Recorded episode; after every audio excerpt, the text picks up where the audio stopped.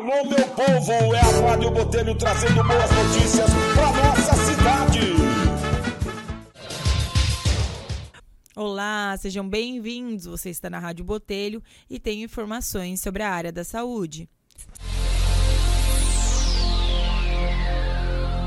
Já está em vigor a Lei 10.942-19, que criou o Projeto Estadual e Educativo de Prevenção de Quedas Acidentais da Terceira Idade. O objetivo é reduzir a ocorrência de fraturas através de campanhas nas unidades de saúde. Essa foi a Rádio Botelho, nós vamos ficando por aqui e até a próxima. Esse é apenas o começo. Vote Botelho 44650, deputado estadual. Compromisso com Mato Grosso, recursos, viabilizando projetos, criando oportunidades.